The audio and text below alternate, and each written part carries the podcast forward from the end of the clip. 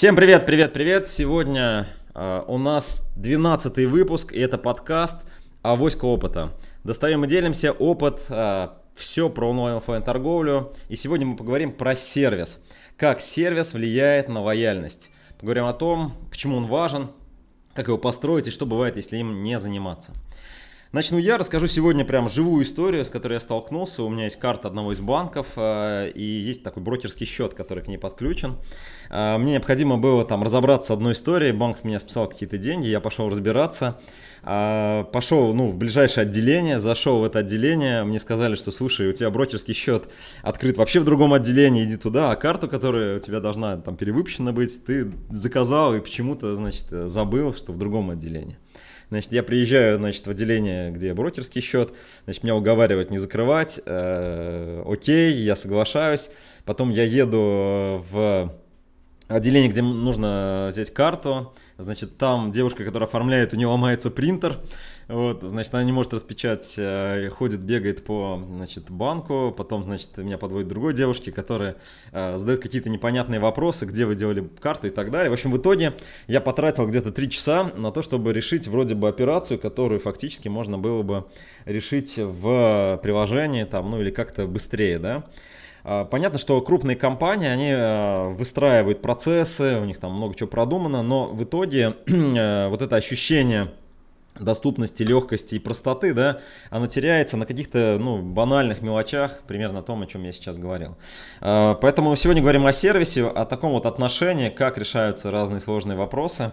Вот. А, и чаще всего даже у крупных компаний, конечно, это бывает, и компании очень много теряют, да, то есть я как клиент а, перевел в другой банк большую сумму денег и обслуживаю ее там, а не в этом банке по простой банальной причине, что кто-то мне когда-то там не уведомил о какой-то там операции, да. А, ну, что сказать про крупных? Про крупных понятно, крупные, большие, но у мелких такая же история. Возьмем небольшой интернет-магазин, а, очень много знакомых у меня, да, открывают, понятно, мы платформа, и нанимают людей, вроде бы на собеседовании человек показывает себя как знающий, грамотный, вовлеченный и э, вообще хороший человек, а потом через какое-то время мы узнаем, что здесь он не очень хорошо отработал с клиентом, здесь он нахамил, здесь еще какая-то ситуация произошла, и мы, ну, по сути, вот это наше детище, то, что мы создавали, теряем клиентов на какой-то банальной операции, там, не предупредили клиента, довезли, но там э, обманули и так далее в каком-то вопросе, попозже привезли и так далее. Вот, сегодня будем разбираться. Давайте я передам слово э, Екатерине, которая расскажет уже про э, вот эти разрывы, то есть что происходит, почему так происходит и вообще к чему нужно стремиться. Кать, тебе слово. Поехали. Да, спасибо, Камиль. Добрый день, коллеги. Э, хочу рассказать вам о такой штуке, как пятиступенчатая модель маркетинга услуг. Зачем она нужна? Она нужна для того, чтобы действительно сопоставить все моменты, а, вашего дизайна, вашей услуги. Да? То есть, смотрите, начинаем мы с того, что, как всегда, в маркетинге мы начинаем с клиента. А, ожидаемое качество услуги есть у каждого клиента в голове. Да? Вот сейчас Камиль рассказал, что у него было одно ожидание, не совпало с действительностью, он, в общем-то, как бы ушел. Вот, соответственно, а, с чего складывается ожидаемое качество услуги? Ну, во-первых, персональные потребности клиента. То есть вы должны очень хорошо знать, кто ваши клиенты, и, конечно, ориентироваться на самых а, требовательных, а, возможно, они окажутся самыми богатыми и самыми а, лояльными вам, если вы обеспечите им необходимое качество. Также, конечно, ожидаемое качество услуги складывается из прошлого покупательского опыта клиента, возможно, с вами, с вашим продуктом, с вашей, с вашей услугой, возможно, с услугой там, конкурент, ну и общественное мнение о фирме. Вот. Если вы не меряете вот это ожидаемое качество услуги, если вы не знаете, каким, из чего оно складывается, какие там есть критерии качества, то, конечно, попасть э, в это ожидание будет очень сложно. Итак, первый разрыв, который существует, это ожидаемое качество услуги и восприятие руководством фирмы ожиданий клиентов. То есть насколько действительно адекватно руководство воспринимает то, что хочет клиент. Для этого делаются, соответственно, замеры определенные, сбор обратной связи, сбор а, удовлетворенности, исследование по удовлетворенности клиента. То есть это нужно, конечно, узнавать, а, общаясь с вашими клиентами и пытаясь понять, э, какие же профили клиентов у вас есть, какие из них главные, на кого стоит ориентироваться. Второй разрыв, который может возникнуть да, в обеспечении качества услуги, это когда уже руководство фирмы переводит вот это восприятие в конкретные критерии качества услуг. То есть а, каким образом вы организуете бизнес-процесс, какие KPI у этого бизнес-процесса у сотрудников, как вы замеряете все это, да, как вы вот это вот а, необходимое качество переводите уже в конкретные действия, что каждый сотрудник должен говорить, как он должен выглядеть, каким образом он должен общаться? И так далее, и так далее. А, соответственно, вот здесь может быть, естественно, очень большой разрыв. Здесь тоже нужно внимательно следить и а, проверять, насколько а, идет действительно соответствие ожиданию да, и переводом восприятия в критерии качества услуг. Следующий разрыв может возникнуть, когда уже ваш персонал начал оказывать качественную услугу согласно тем критериям качества, которые установили. Соответственно, он может что-то не понять, он может что-то делать, как он считает нужным по каким-то причинам, да, он может быть просто не обучен. То есть вот здесь вот тоже может существовать разрыв. То есть, в принципе, могли правильно закодировать, правильно организовать бизнес-процесс, но персонал делает это не так, как вы хотели бы, не так, как от него ожидается. А здесь, конечно, мы тоже можем внедрять там какие-то системы оценки качества работы, системы обучения, вот, вообще как бы прием на работу тех людей, которые совпадают по ценностям с ценностями вашей компании, которым, например, если ваша компания а, работает с каким-то достаточно богатыми людьми, да, которые привыкли к хорошему обслуживанию, то, естественно, на работу к себе в компании вы должны набирать в услуги да, людей, которых, которые также э, клиентоориентированные, которые могут внимательно относиться к клиенту, э, могут замечать его перемены настроения и грамотно реагировать. То есть изначально просто, просто набор э, определенных людей, который будет соответствовать критериям качества вашей услуги. А, Все вот это формирует уже воспри... воспринимаемое качество услуги. Да? У нас могли бы быть разрывы по пути, вот, и воспринимаемое качество услуги а, может также не совпадать с ожидаемым. То есть у нас есть такой круг, когда мы постоянно что-то делаем, что-то улучшаем, улучшаем бизнес-процессы, вот, и стараемся все-таки попасть в ожидаемое качество услуги. Наиболее интересные компании, так скажем, передовые компании, они предвосхищают да, вот я, у нас есть клиенты, которые говорят, мы хотим предвосхищать ожидания клиентов. То есть делать не так, как они ожидают, а намного лучше. Это, конечно, уже высший пилотаж. И я думаю, что если вы можете позволить себе действительно оказывать услуги такого уровня, что вы предвосхищаете ожидания клиентов, то, конечно, клиенты останутся с вами лояльными, я думаю, на всю оставшуюся жизнь. Какие же у нас могут быть критерии качества услуги? Ну, услуга штука классная, да, в отличие от продукта у нее 8 P, а не 4. Мы уже об этом говорили в каких-то выпусках. Вот дополнительный P – это у нас а, персонал, процессы, а, бизнес-процессы, которые у вас органи... А, которыми вы доставляете услугу, да. Это соотношение производительности и качества. Понятно, что чем выше производительность, тем ниже качество, и наоборот. И физическая, то, то есть материальная среда. Вот материальная среда на самом деле может многое сказать клиенту об услуге, вашей о качестве услуги, потому что вот особенность услуги заключается в том, что она нематериальна, да, ее нельзя потрогать, как, например, стакан, там, не знаю, какой-то, или ботинок, или, или сумку, или что-то еще. А, никогда не знаешь, что же будет на выходе. То есть ты можешь каким-то образом будет хорошо или плохо, только в, ну, в зависимости от каких-то косвенных признаков. Да? Вот материальность является вот этим косвенным признаком, который формулирует, э, формирует э, качество вашей услуги в том числе. Ну, естественно, это, да, это э, помещение, да, в котором вы находитесь. Это персонал ваш, да, который тоже выглядит каким-то образом красиво, там, красиво в какой-то форме, униформе или нет. Это современное оборудование, какая-то, может быть, арктехника, те же самые рекламные информационные материалы, да, которые могут, которые можно пощупать, можно посмотреть и можно прочитать. Вот. Ну, и тут все, что я сказала выше, да, то есть э, качество предоставления э, услуги, э, умение общаться, умение понимать клиента, э, быть готовым э, реагировать на его запросы, получать от него обратную связь, не хамить, естественно, в ответ – вот. Ну, в целом, вот как бы я, это все, наверное, что я хотела сказать по поводу услуги. Я передаю э, слово Наталье. Наталья, что ты хочешь нам рассказать на эту тему? Я уверена, что что-то есть интересное. Спасибо, Екатерина. Всем привет еще раз.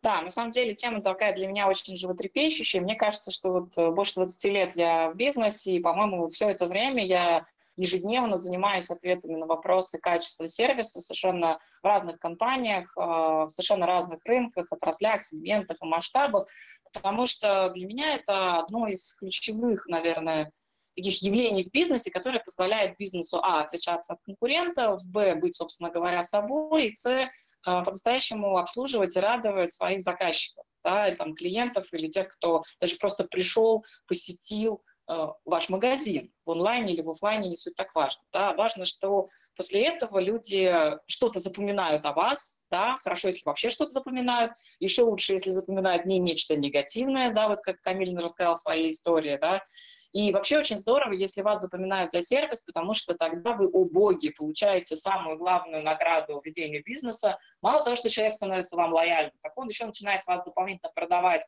своим друзьям и знакомым, то есть людям, э, у которых он имеет вес да, в виде рекомендаций говорят, ты знаешь, там так классно, там отличный сервис, приходи, тебе понравится. Да?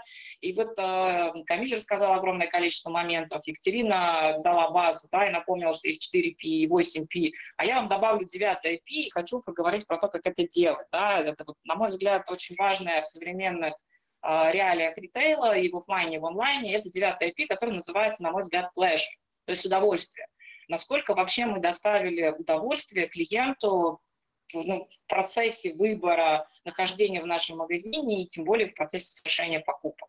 Да?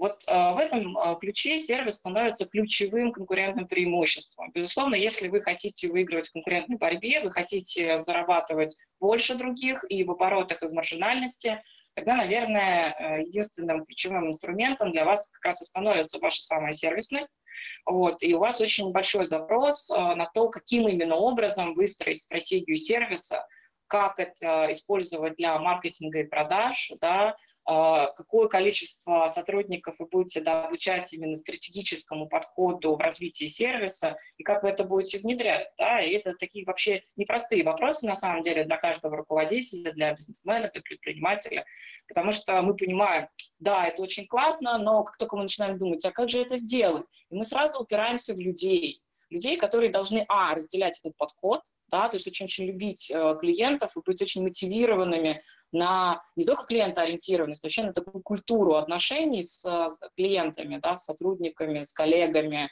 с конкурентами, да, в которой э, возможно делать более приятные для потребителя вещи.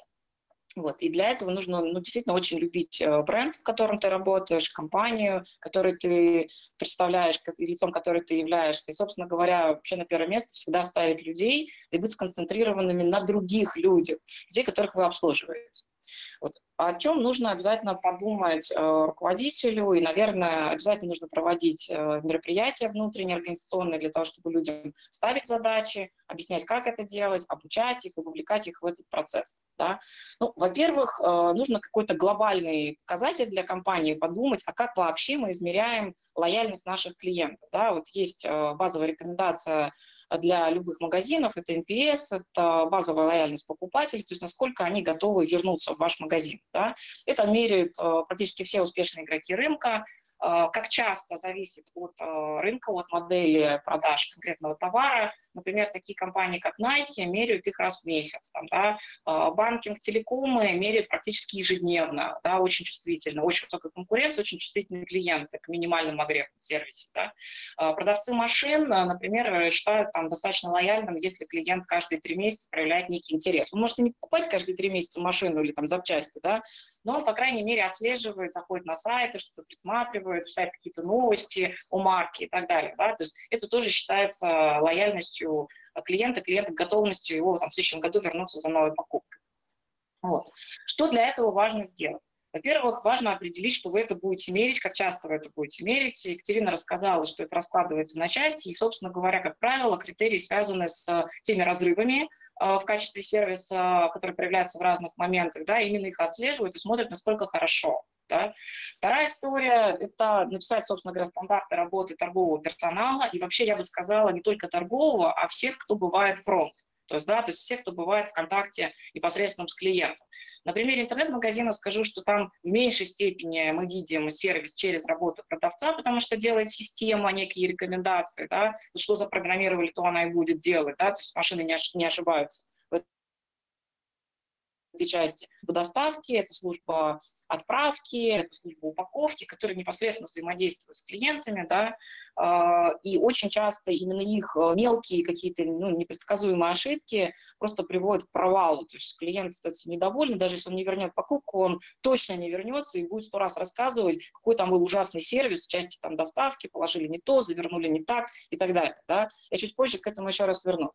Вот, поэтому самое главное, что вам нужно сделать как стратегу, вам нужно обязательно продумать, какой же стандарт обслуживания вы в своей компании хотели бы видеть. Да? Попробуйте представить себя клиентом, пройти всю цепочку найти ваш магазин, что-то сделать там, выбрать, поприсутствовать, побыть просто, да, там, уйти без покупки, вернуться, не раздражает ли вас навязчивая там преследующая реклама после того, как вы ушли из магазина, и вам 500 раз предложили там вспомнить, что вам точно туда надо, да, тогда вы скажете, не-не-не, мне это тоже не нравится, да, это тоже относится к категориям клиентского сервиса. То же самое касается и офлайновых магазинов, которые иногда берут данные, а потом звонят до бесконечности и просто раздражают потенциального покупателя, да, вот, вам нужно написать этот стандарт.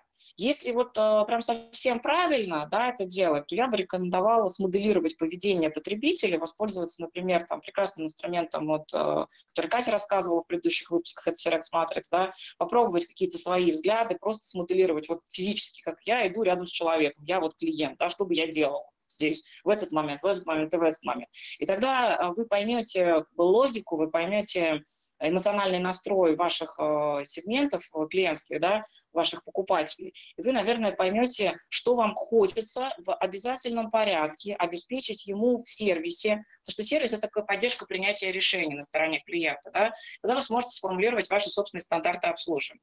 Ну, как консультант я много раз это делал для очень разных компаний. И помню, моим потрясающим таким вот э, всегда было впечатлением, э, мы начали рассказывать, как вести себя э, людям на фронте да, в момент негативной реакции клиента.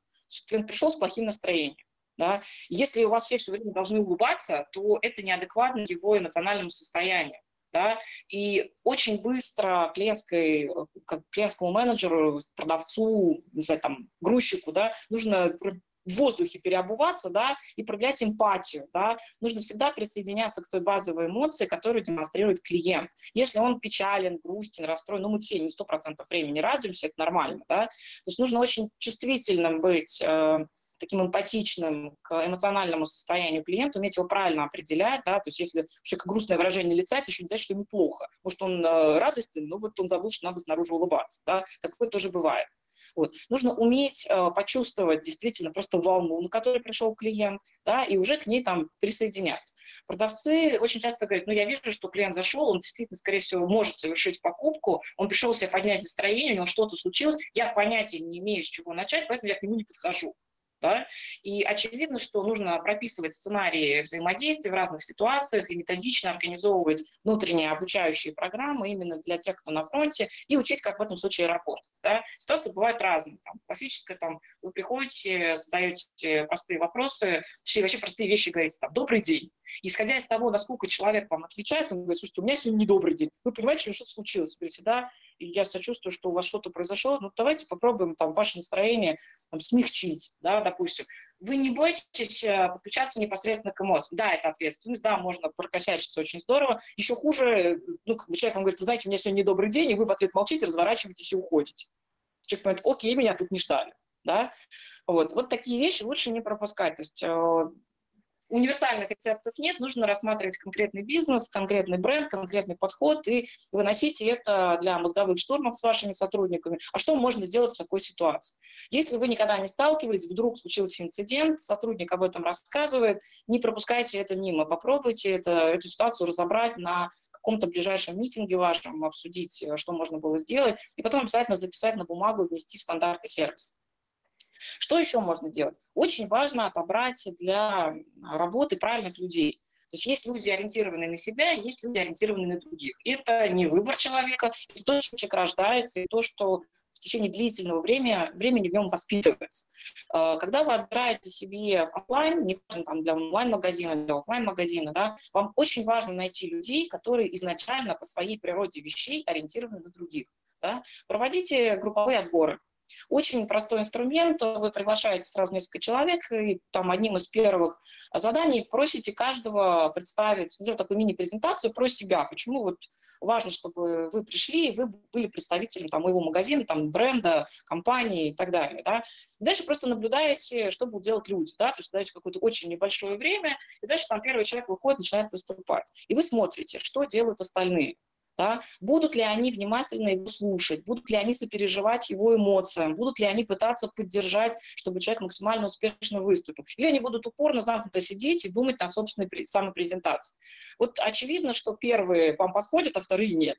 Потому что вторые, может быть, и классные люди, но для других задач, но точно они будут плохие на фронте, когда нужно оперативно переключаться вне зависимости от внутренних задач на интересы клиента. Да? То такие простые приемы помогают это выявить. Когда вы там провели какой-то первичный отбор, там, он может быть построен тоже очень разными методами, да, обязательно попробуйте вывести продавца на пробную субботу.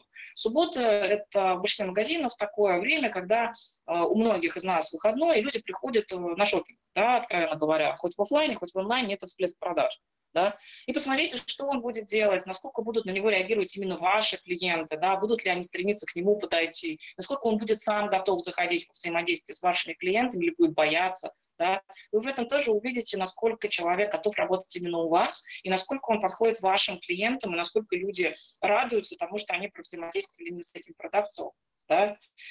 Дальше попробуйте понаблюдать или подсказать своим сотрудникам такую штуку. Вот Екатерина отметила, что чем выше средний чек вашего магазина, да, тем а, выше требования вашего бренда к первой линии, к продавцам, да, насколько они вообще могут заходить в персонализированные отношения, а не оставаться в рамках шаблона продавец-покупатель. Да. То есть это не фраза, да, там, а что вас заинтересовало, что вам продать, да, когда вы в лоб заходите просто сразу в сделку, возможно, человек пришел не покупать, возможно, он пришел прицениться, посмотреть ассортимент, развеяться, да, вообще за чем-то другим, да. И здесь, э, чем выше ваш чек, тем больше вы учите людей, с чего начать разговор. Да? Классический пример, когда человек заходит в достаточно дорогой магазин, это может быть средний чек еще, это даже может быть не премиум, а премиум чуть ниже, да, и вопрос не что вас заинтересовало, разумен для начала, а, например, вы видите, что человек а, какое-то время, больше 7 секунд смотрит на конкретную полку, конкретный товар, да, вы можете прийти, сказать ему добрый день, а вы знаете что, и рассказать легенду о конкретном товаре, или там о вашем бренде, или о подходе вашего магазина, да, а, это может быть нечто уникальное, и это то, что позволит вас запомнить. Обычно нейтральный разговор. А знаете ли вы, что там эти шины делают из этого, этого, этого, этого, или там делают их так-то, или там обязательно используется, не знаю, там экологический цикл и вторсырье, или там что-то еще. Ты говоришь, да, как интересно, и начинается разговор. А потом клиент потихоньку начинает уточнять различные параметры разных товаров, которые он вокруг себя видит. И вы, собственно говоря, на него не оказываете давление, вы действительно его сопровождаете и поддерживаете. Я повторю эти два слова. Да? То есть ваша задача не заключить конечную сделку. Ваша задача как продавца максимально поддержать клиента, потому что вы знаете про товар больше. Но вы должны знать про товар больше. Да? И вы можете оперативно отвечать на любые возникшие у человека вопросы. Да? И если человек вопросов не задает, да, Просто ищите точку интереса, с которого он вопросы задавать начнет. Предлож, предлагайте, предлагайте какие-то варианты обсуждения продукции. Да? Очень мягкие, очень ненавязчиво. Да? Если вы видите, что человек вот посмотрел, вроде вы ему все рассказали, там про одежду, говорите, может быть, вас интересуют там другие оттенки, да, а как вот это вам на ощупь. То есть какие-то вещи, которые для человека могут быть важны и актуальны. Если человек говорит, знаете, мне все равно, как это на ощупь, да, мне важно, например, вот, чтобы это было там в модном тренде. Вы понимаете, что из вашего ассортимента ему лучше показать да, то есть на что его внутренние запросы ориентированы. Да? А, какие-то вещи можно описать в стандартах, а какие-то, ну, нужно просто чувствовать отрасль, в которой вы, пришли работать. Если не получается, то, наверное, нужно искать что-то другое. Да? Иногда этим вещам не научишь э, сотрудников. Да? Э, следующий момент, на который я хотела бы обратить э, внимание, в особенности руководителей, Вообще в целом продумайте, какое по поведению время человек хотел бы провести именно в вашем бренде. Есть магазины, которые э, своим конкурентным преимуществом выставляют быстроту обслуживания. Да? Ну, из таких ярких прям ритейлерных примеров я могу привести Макдональдс и их обслуживание автоочереди. Да? Вот если как можно быстрее отдать товары, да, а, тогда, наверное, вы там закапываетесь в операционную эффективность, прорабатываете все шаги, убираете все ненужные действия, какие-то лишние операции для того, чтобы человек максимально быстро от вас ушел, и он понимает, что он к вам заезжает вот за скоростью обслуживания. Если вы понимаете, что человек приходит к вам, там, например, как в Икею, да, то есть у него задача 3-4 часа провести, и ваша задача там, заставить его ходить, бродить этими маршрутами, в этот момент что-то ему подсовывать во внимание, чтобы он чего-то купил, но его нужно, например, освободить от нагрузки в лице маленьких детей, да, и в Икее потрясающие детские комнаты, которые предоставляются бесплатно, за это не надо платить, там есть люди, которые присмотрят за детьми, там есть масса всякого разного рода проходов для самых маленьких наших гостей, как они пишут, и так далее. Они предоставляют очень часто бесплатные напитки по клубным картам и так далее. Вот это все примеры продуманного сервиса для того, чтобы люди хотели возвращаться. Понятно, что аналогов э, модели бизнеса IKEA немало, да, но вот они дорабатывают такие штуки, кроме, там, собственно говоря, дизайнерской выкладки, потрясающего мерчендайзинга, да, они делают именно вещи, которые позволяют клиентам чувствовать себя комфортно а, внутри магазина, внутри а, нахождения внутри сервиса, да, и испытывать удовольствие от процесса совершения покупки или совершения выбора, или даже просто попытки присмотреться. Да. Очень интересный момент, например, в их сервисе – это возможность приехать в магазине бесплатно, смоделировать там себе кухню или какую-то другую комнату, когда э, дизайнеры IKEA помогают э, выбрать из их ассортимента то, что максимально будет удобно для клиента. Вот. А такого рода вещи тоже помогают наращивать лояльность потребителей, желание вернуться и рекомендовать другим. Вот. Вот у Икеи, кстати, очень высокий индекс э, рекомендаций. Они одни из лучших э, в, своей, в своем сегменте, в своей отрасли по индексу возвращаемости и индексу рекомендаций другим клиентам, причем по конкретным категориям покупки. Вот. Есть э, другой подход, такой более системный. Я приведу конкретный бренд, это Рандеву. Они торгуют преимущественно обувью. Э, обувь такой товар, который долго выбирается, достаточно длительное время носится, но в то же самое время обладает э, спонтанными вспышками спроса из-за модных тенденций. Вот. Это не такая простая история для того, чтобы ее маркетировать и легко определить сервис. что сделал Рандеву на фоне остальных магазинов и стал выглядеть очень интересно. Да? Можете открыть их сайт и увидеть. Там 31 пункт дополнительных сервисов при покупке. А, возможно, вы даже не знаете об этом, никогда не воспользуетесь большинством из них, но это очень притягательно. То есть, ну да, эти люди хотят обслужить меня не только в момент продажи, они хотят мне сделать вот удобной мою жизнь в, с обувью и потом. Например, один из уникальных сервисов – это вы купили обувь, попробовали положить ортопедическую стельку, которую вам рекомендовал врач, и понимаете, что там немножко жмет. Да? Можно к ним принести обувь на растяжку именно под ортопедическую стельку. Это делают далеко не все обувные магазины. Вот они нашли какие-то нюансы использования продуктов, которыми они торгуют, для своих потребителей. И это очень здорово. Если вы можете составить некий перечень дополнительных сервисах после продажи для ваших клиентов, за которые клиент, как правило, не платит дополнительных денег или платит ну, какие-то относительно небольшие, да, которые серьезно повышают э, не столько вашу маржинальность, сколько лояльность ваших клиентов. Да. Обязательно продумайте, проштурмите и сделайте такой список для себя. Да. Как вообще можно развивать свой собственный сервис от текущего уровня? Ну, рекомендации я уже несколько раз повторила, повторю уже в итоге еще раз. А, обязательно организуйте регулярные мозговые штурмы, в первую очередь с участием продавцов и вашей службы там, доставки, отгрузки, то есть тех представителей фронтлайна, которые непосредственно контактируют с клиентами. Задавайте вопрос, а как вы думаете, что произошло за прошедший месяц, какие инциденты происходили, как вы думаете, над чем нам стоит всем поработать, какие задачи вот происходят, и вы не знаете, как их решать, давайте вместе искать решение. Да? Можно идти по-другому, можно на эту штуку приглашать э, консультантов, либо оплачивая там какой-то абонемент, либо договариваясь там раз в полгода, раз в год, да, приглашать экспертов и просить их фасилитировать такие мозговые штурмы для того, чтобы и консультанты подкинули какие-то идеи, и они немножко разогнали мыслительный процесс сотрудников. Да, это чисто особенности мышления людей. Вот. Дальше есть второй волшебный метод, который работает э, в 105% из 100 возможных используемых, это наблюдение за посетителями. Я обращу ваше внимание, что наблюдать нужно за посетителями, хоть сайта, хоть офлайна, а не за клиентами. Да? То есть только те, кто совершает покупки. Очень важны те, кто пришел, побыл в магазине и ушел, ничего не купив. Вот только сервис может этих э, людей перевести из посетителей в покупателей. Да, и больше ничего. А, поэтому очень внимательно наблюдайте, какие действия они совершают, какими маршрутами они находятся в вашем онлайне или офлайне, а, на что они обращают внимание длительностью более 7 секунд, то есть там, где есть задержка. Да, то есть человек открыл какую-то страницу или зашел в какой-то угол магазина и встал. Вот как только это более 7 секунд, дальше он стоял, стоял, стоял и ушел. Да, вы можете достоверно знать, что ваши продавцы не отработали захват клиента. То есть если человек больше 7 секунд наблюдает сконцентрированно любой объект, к нему нужно подойти и помочь ему сделать выбор.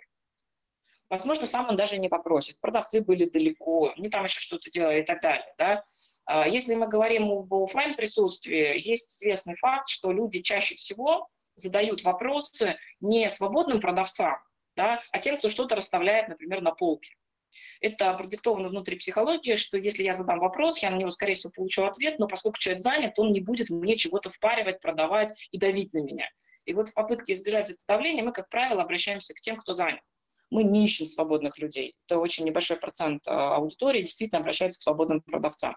Поэтому знайте это и займите своих продавцов разными делами. Пусть они что-то более ровно подкладывают на пол. То есть вот он идет и просто там раз выровнял какие-то там товары, да. Пусть они что-то вывешивают, прорабатывают какую-то мерчендайзинговую компоненту дополнительно, да, а, работают, э, какие-то бумаги оформляют на кассе и так далее. Да? То есть пусть они будут чем-то заняты, это почему-то облегчает э, первичный контакт, который инициируется самим клиентом. Если у вас вас продавцы инициируют контакт, да, вот есть хорошая практика, например, Рольф Групп э, по продаже машин. Как только клиент может сколько угодно ходить по залу, но как только он рукой дотронулся до машины, неважно в какой ее части, да, у продавцов Рольфа есть, по-моему, 22 секунды для того, чтобы дойти до клиента. То есть в любой точке они наблюдают, и они просто вот осуществляют такой подлет. Они подходят э, и начинают там говорить, вы знаете, вот у этой модели есть такие вот особенности, есть такие интересные фишки, и вот это придумали дизайнеры, вот это сделали инженеры. То есть они начинают рассказывать о каких-то характеристиках конкретного продукта, потому что чек высокий достаточно да, для сделки. Вот. вот вы тоже можете посмотреть, э, насколько у вас э, товар требует консультативной продажи. Да? То есть чем более сложный товар, тем более высокий чек, и тем больше вот этого консультативного сервиса э, в обслуживании. Да? Э, чем более дешевые продукты, да, ну, там в крайней степени мы понимаем, что это, например, там продукты питания э, на масс-маркете, да, тем больше должны отрабатывать заранее продуманные вещи, то есть, например, правильная выкладка на полке, да, правильно организованная предкассовая, кассовая зона, чтобы люди не толпились в очередях, там, правильное наблюдение за залом для того, чтобы, ну, если вдруг что-то где-то неудачно положено, человек задел, это мгновенно было убрано и переставлено, чтобы следующий клиент уже так не ошибался, да, и так далее. То есть есть какие-то другие вещи в сервисе, а, которые вы даете. А, Еще отдельно скажу, что наблюдая за, за клиентами, вы понимаете такие острые вопросы в лояльности в сервисной. Там, да. А, я приведу тоже бренд, а, это Лекситан. Очень часто люди ходят за подарками в Лекситан, потому что у них прекрасная упаковка. Упаковка поражает воображение даже больше, чем товар. Да, то есть все те же самые там духи, э, какие-то элементы для тела есть и во многих других магазинах, но Лекситан их прекрасно пакует. Да. То же самое можно сказать, например, там про Zara Home. Они очень хорошо упаковывают ваш продукт, и вы можете его прекрасно подарить. Там, да, а, отличный а, вариант упаковки, например, у Apple как компания, да, и это приятно держать в руках. Поэтому они понимают, они на этом фокусируют внимание, они на этом повышают свою маржинальность, и на этом они удерживают лояльность своей аудитории. Да. То есть если вы как интернет-магазин, например, не очень думали а, про там, праздничную упаковку, и это очень легко поставить в конечный чек там, галочку, а вот эти позиции, пожалуйста, упакуйте мне празднично, там, да, пожалуйста, предложите это вашим клиентам, научите учить ваших упаковщиков заворачивать это очень эстетично. А, если необходимо, наймите специалистов, которые покажут, как это делать. Да? А, если вы думаете, что это не влияет, я вам очень рекомендую посмотреть фильм «Стажер», да, а, там Энн Хэтэуэй как раз она играет главную роль, она показывает, да, почему тогда так важно правильно упаковать товар да, почему так важно а, отработать там какие-то моменты, ну, вот негативных ожиданий от клиента, да, с своей стороны вот скажу, что важно продумать не только праздничную упаковку, важно продумать упаковку дорожную. А, вы как интернет-магазин можете не только клейкую ленту брендировать своим именем, вы вообще можете сделать упаковку частью э, тех эмоций, которые вы дарите клиенту. Да? Там бескрайняя фантазия для вашего маркетирования располагается вот в этой зоне, и вы действительно можете радикально отличаться от всех остальных. Я несколько раз консультировала магазины по продаже, интернет-магазин по продаже нижнего белья. Да? А, вот в этом виде товаров упаковка наше все, она значит даже больше, чем сам продукт. Да? Вот мы когда проводили замеры на холл-тестах, абсолютно поняли, что а, важно развернуть верхнюю упаковку, в среднюю упаковку, добраться до внутренней, обнаружить там какие-то нюансы, связанные там, с оформлением, вот только у вас и больше ни у кого. И это создает потрясающий эффект вау. Вот, и люди запоминают, начинают говорить, да, я хочу только это и больше ничего. Потому что, ну, с точки зрения там, качества товаров, они плюс-минус очень даже многие рядом в одной ценовой категории. Да. А, следующий момент, а, который обязательно подлежит вашему наблюдению и внесению, изменению ваших стандартов сервиса, это, конечно, наблюдение за конкурентами. А, я могу сказать, что наблюдение за посетителями, наблюдение за конкурентами очень важно делать двумя способами. Делать их внутренним ресурсом, вашими сотрудниками, и заказывать их в сторонних компаниях, потому что глаз замыливается. Находясь внутри отрасли, вы перестаете немножко понимать вот эти вот эмоциональные ощущения, в смысле, когда вы работаете долго, да, поэтому это нормально, сносите это в издержки, не делайте там это, не знаю, там каждые три дня, да, но делайте это хотя бы раз в год, да, и вы увидите те зоны для развития, для роста, которые уже нашли ваши конкуренты, которые могут быть у вас, да, а, в, во внутренней среде да, то есть просто вот для того, чтобы использовать внешний ресурс для наблюдения, большие компании еще используют стажеров. Да? То есть вы берете а, варианты людей, которые, возможно, потом придут к вам работать. Да? Эти стажеры могут идти на позиции как frontline а, так и на позиции менеджмента. Да? А, и даже если эти люди вообще будут работать в бэк-офисе, все равно прогоните, скажите, вот у нас обязательная история, стажировка, там, две недели в магазине. И ваша задача выписывать вот все, что вы хотели бы исправить в лучшую сторону глазами клиента. Да? Это, во-первых, помогает а, тем, кто в back е, ну, лучше относиться к своим а, обязанностям, да, и более, больше беречь э, клиентов, да, увидеть, насколько тяжело там можно входить в контакт, насколько это трудно создавать атмосферу, да, это в любом случае позитивно. Вот. И это такой свежий взгляд всегда да, на ваш бизнес как бы снаружи, изнутри. А дальше, что еще я бы хотела добавить? Если вы как бы стратегически для себя решили, что вот качество сервиса – это ваш приоритет, по крайней мере, он входит в топ-5 тех вещей, на которых вы концентрируете внимание, да, задайте себе такие вопросы. А продуман ли мой дизайн для того, чтобы улучшать э, качество моего сервиса? Дизайн – это не только красиво, это еще и удобно. Да? И это касается как дизайна пространства в офлайне, что вообще вот must-have там, да, так и дизайна онлайн-пространства в вашем магазине. Да, человеку должно быть комфортно, ему должно быть эмпатично, ему должно быть интересно, и он должен испытывать удовольствие от времяпрепровождения у вас. Да? А, второй очень яркий элемент – это мерчендайзинг. Хоть в офлайне, хоть в онлайне – мы иногда даже не можем понять, почему нас раздражает магазин, хотя, казалось бы, там хорошие сервисные продавцы, но он нас раздражает, да, и очень часто ответ лежит в зоне мерчендайзинга неправильного, да, иногда это, например, неправильно выставленный свет, э, в зоне. Да? Вот Екатерина в одном из выпусков рассказывала аспекты мерчендайзинга э, и световой колонны для выкладки материалов отделки пола и стен. Да? И с этим огромные э, возможности появляются у магазина для продаж. А, это все, что происходит с человеком внутри. Да? То есть обязательно пропишите там, вехами, поставьте такие точки контакта а, покупателя с вашим представителем, то есть такие живые контакты. Да? Это не только контактные поверхности, там, да, когда не знаю, там, стенд контактирует с покупателем, с посетителем. Это все моменты, когда он будет контактировать вживую. У нас у всех масса негатива, когда мы доходим до кассы в, э, в магазинах с продуктами питания, и вот там такая злая тетка сидит, да, и прям вот на тебя смотрит и думает, ну что ж ты, гад, тоже пришел здесь денег оставить, да. А вот эти моменты, конечно, нужно прорабатывать. Она может там не обязательно улыбаться, да, но она совершенно точно должна достаточное количество времени иметь на отдых для того, чтобы не раздражаться на покупателей подспудно. Мы всегда это чувствуем, нам всегда от этого становится неуютно, и по большому счету мы просто не хотим возвращаться в такой магазин второй раз. Да? Лучше наймите большее количество людей, потратьтесь на их зарплаты, чуть повысьте цену на, пол, цену на полках, да, но э, дайте возможность людям отдыхать, не быть утомленными при совершении огромного количества мелких операций, да, и, соответственно, у них останется возможность э, радовать ваших клиентов, а не злиться на то, что они вообще пришли в магазин. Э, измеряйте, смотрите, насколько люди важно не только их отжать там, как лимонный сок, там, да, из лимона до последней капли, да, все-таки нет, важно создать такую среду, в которой сотрудники хотят работать в этом месте, в том числе потому, что это хорошо с точки зрения здоровья. Вот тогда у них будет возможность и желание позаботиться о ваших клиентах. Мы всегда в рамках э, создания стандартов сервиса говорим заказчикам, вот насколько вы заботитесь о сотрудниках, вот настолько сотрудники заботятся о ваших посетителях. По-другому не бывает нигде и никогда. Пожалуйста, об этом помните, думайте об этом и тоже думайте какие-то моменты, которые вы дарите сотрудникам, там, комнаты релакса, возможность э, выйти, там, не знаю, там, сесть, задрать ноги повыше, выпить там чай с чабрецом или еще что-то.